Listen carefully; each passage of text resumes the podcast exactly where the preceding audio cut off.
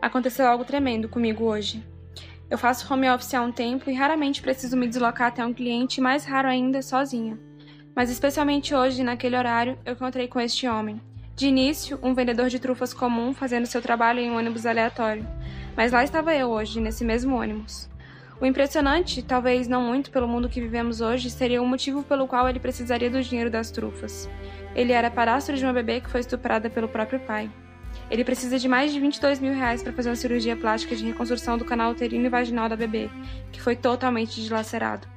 Ao terminar de contar a história e pedir ajuda com o dinheiro, ele pediu por oração. Eu nunca fui uma pessoa de orar pelas outras assim, em voz alta, a não ser que fosse obrigada em um EBD ou algo do tipo, mas eu tirei os únicos dois reais que eu tinha do bolso, coloquei na mão dele e disse aos prantos: Eu vou orar por você. Ele sentou do meu lado e eu comecei em voz alta a pedir pela vida da família deste homem.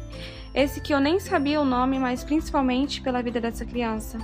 Eu sei bem qual é o impacto na vida de uma pessoa violentada, mas eu não consigo imaginar o que essa criança vai passar sem essa cirurgia. Mas o que eu quero contar é que hoje, na correria do meu dia, já eram mais ou menos 11 horas da manhã, quando eu nem tinha falado com meu Deus ainda, e ele me colocou nessa situação para implorar por sua misericórdia e seu cuidado na vida dessas pessoas.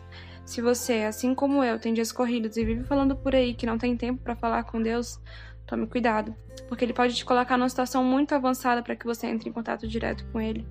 Não deixe para depois. Quando nada der certo, ore. Quando tudo estiver sob controle, ore. Quando não tiver pelo que orar, olhe para as pessoas. Mas não deixe de falar com Jesus, aquele que morreu por você, aquele que te deu o ar para respirar, aquele que de forma grandiosa te abençoou com mais um dia.